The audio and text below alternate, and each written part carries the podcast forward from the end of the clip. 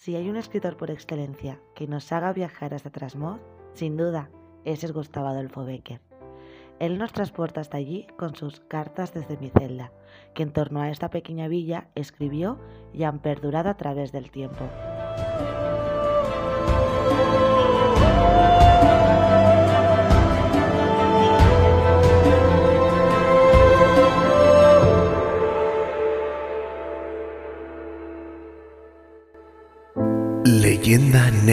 Trasmoz. Un podcast donde te contamos historias del único pueblo excomulgado y maldito de España.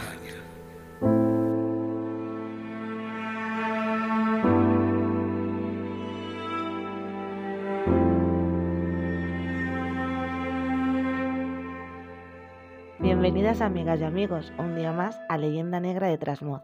Yo soy Nerea, su narradora de hoy, y juntos daremos un paseo por la historia y la literatura. Becker nació un 17 de febrero de 1836 en la ciudad de Sevilla, descendiente de una noble familia, pero quedó huérfano a corta edad. Es en 1854 cuando viaja a Madrid con el deseo de triunfar en la literatura, pero no pudo ser, y vivió de la bohemia durante unos años, realizando libretos y comedias de zarzuela, traducciones del francés y trabajillos de ayudante de redactor, escribiente y dibujante.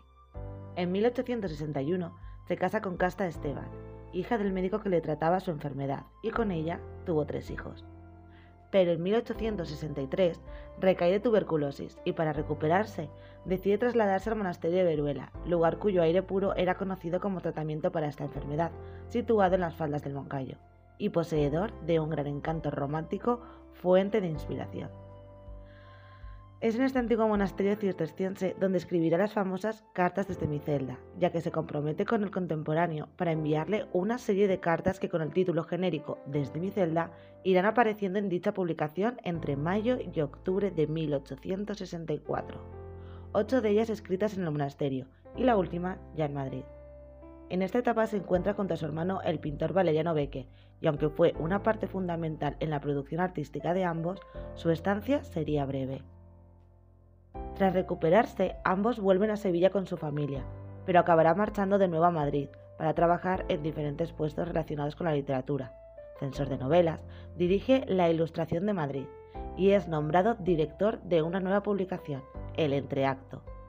De esta última apenas puede realizar su función, pues un mes después cae enfermo de un fuerte resfriado invernal y acaba muriendo un 22 de diciembre de 1870.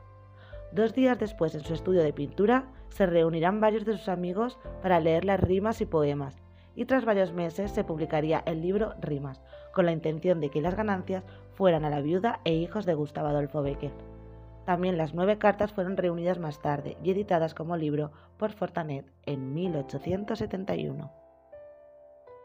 Menos conocidas que sus leyendas y sus rimas, se encuentra esta obra maestra del periodismo del siglo XIX, las cartas desde mi celda que reúnen en una sola obra todas las vertientes del universo beckeriano, romanticismo, costumbrismo, terror, exotismo, religión y amor.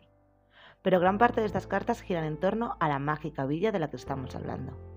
En las primeras cartas habla de su vida en el monasterio de alrededores, descubriendo lugares que parecen olvidados en el tiempo, y de tan vírgenes que hasta podría ser el primero en adentrarse en ellos. Aunque escribiría para los lectores del periódico de Madrid Becker nunca dejó de ser un romántico. Ya centrándonos en nuestra pequeña villa, es en la tercera carta donde la podemos encontrar por primera vez, eso sí, sin mencionar su nombre, pues él aún no sabía de qué pequeño pueblo se trataba, haciendo una descripción del castillo medio en ruinas que se veía por encima de las casas y acercándose hasta el cementerio. Becker siempre sintió una extraña atracción algo melancólica por los campos santos, pero en los pequeños pueblos en los que parecían medio abandonados era de una manera respetuosa y tierna. Hoy en día, si te acercas hasta el cementerio de Trasmoz, hay un póster donde puedes leer unas pequeñas frases de esta carta, donde Becker se inspiró y reflexionó sobre la vida y la muerte, y nos describe el lugar con su peculiar estilo de una manera magistral. Es en la sexta carta donde nuestro joven poeta se desvía ya al final de la tarde de su caminar, cuando estaba en el cercano pueblo de Litago, camino hacia Veruela, por el sendero que llevó hasta Trasmoz, con idea de vislumbrar el castillo, pero perdiéndose entre la maleza y alejándose del sendero. Allí acaba encontrándose con un pastor que le da indicaciones, pero le advierte que no tome la senda de la tía Casca. Y es ese momento y ese buen hombre quien le cuenta la historia de una mujer considerada por el pueblo bruja y de su trágico final de la mano de sus vecinos. Pero esta historia, convertida en leyenda, no seré yo quien os la cuente, pues la famosa tía Casca se merece más que unas simples frases. Tal vez la séptima carta es la que más tenga de leyenda con elementos fantásticos, pero no pondremos en duda lo que Becker escribió. Intentando contar a sus lectores más cosas sobre las brujas, acaba divagando y narrando la historia de cómo se construyó el castillo de Trasmoz en una sola noche. Sí, sí, como escuchan, en tan solo una.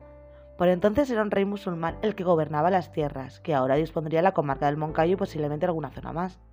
Paseando cerca de Trasmoz y viendo el potencial que su cumbre disponía por encima de las casas de ese pueblecito, dijo en voz alta, De buena gana tendría allí un castillo, y oyéndole un pobre viejo con pintas de mendigo, le respondió, Si me la dais en alcaldía perpetua, yo me comprometo a llevaros mañana a vuestro palacio sus llaves de oro. Obviamente, hoy en día no lo habríamos creído, y antaño, pues el rey tampoco, y burlándose de él y lanzando una moneda de plata a modo de limosna, se lo prometió. ¿Y por qué no? Así pues, caído el sol, el viejo con dificultad subió hasta la parte más alta de la cumbre y dando a entender sus conocimientos de nigromante, sacó un misterioso libro y empezó a conjurar y rezar a los elementos, el agua y el aire por un lado, y el fuego y la tierra por otro, que ayudado por los gnomos que trabajaban el hierro de las minas, terminó construyendo un impresionante castillo fortaleza de piedra negra. Al día siguiente, como prometió, llevó hasta el rey dos llaves de oro, una para cada uno. Ya entonces, al final de su carta, Becker nos advierte. El castillo de Trasmoz aparecía a sus ojos, no tal como se ofrecería a los de ustedes, si por acaso tuvieran la humorada de venir a verlo, sino tal como fue en lo antiguo, con sus cinco torres gigantes, su atalaya esbelta, sus fosos profundos, sus puertas chapeadas de hierro, fortísimas y enormes, su puente levadizo y sus muros coronados de almenas puntiagudas. Y para finalizar sobre esta obra literaria, Gustavo Adolfo nos cuenta en la octava y última carta que escribió en el monasterio de Veruela la historia del bueno de Mosé Gil el limosnero y su sobrina Dorotea. Una historia caritativa, de ambiciones, envidias, oscuros pactos y grandes sacrificios. Se dice que Dorotea es el comienzo de la dinastía de las brujas de Trasmoz y que acabará no se sabe cuándo ni dónde y recitando las propias palabras de Gustavo, verdad es que, como ya creo haber dicho antes de ahora, hay aquí, en todo cuanto a uno le rodea, un no sé qué de agreste, misterioso y grande que impresiona profundamente el ánimo y lo predispone a creer en lo sobrenatural. Existe una unión tan fuerte entre el pueblo de Trasmoz y Becker que éste siempre le recibirá como a un viejo amigo. Y es por eso que en el pueblo hoy en día hay tantas cosas dedicadas al escritor, manteniéndola en la memoria con su constante vigilancia del 2008 hasta su robo en 2014, la estatua de Becker en bronce de casi 2 metros y más de 300 kilos, obra del artista Luigi Maraez, se encontraba a los pies del castillo. Pero hay muchas que siguen vigentes y de las que se puede disfrutar dando un paseo por las plazas y calles como el mural que se realizó y terminó para el Día de la Comarca en 2019 en una de las paredes situada en la Plaza Mayor del pueblo, obra del artista Adrián Pereda, de Imaginaciones Mías. En febrero de 2020 volvimos a tener a este joven y a su arte, pero esta vez en una de las paredes del Salón Polivalente, que como no podía ser de otra manera, recibe el nombre de Salón Becker. Y como no, no podía no mencionar las pequeñas placas que junto a la puerta de muchas de las casas del pueblo podrás encontrar con pequeños fragmentos de rimas, tal vez alguna leyenda o de una carta. Trasmoz es maldición excomunión, castillo, brujas, maravedíes, pero sobre todo es Gustavo Adolfo Becker.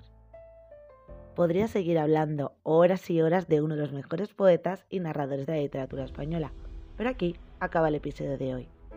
Muchísimas gracias por escucharnos un día más o por primera vez y hasta la próxima. Travesura realizada.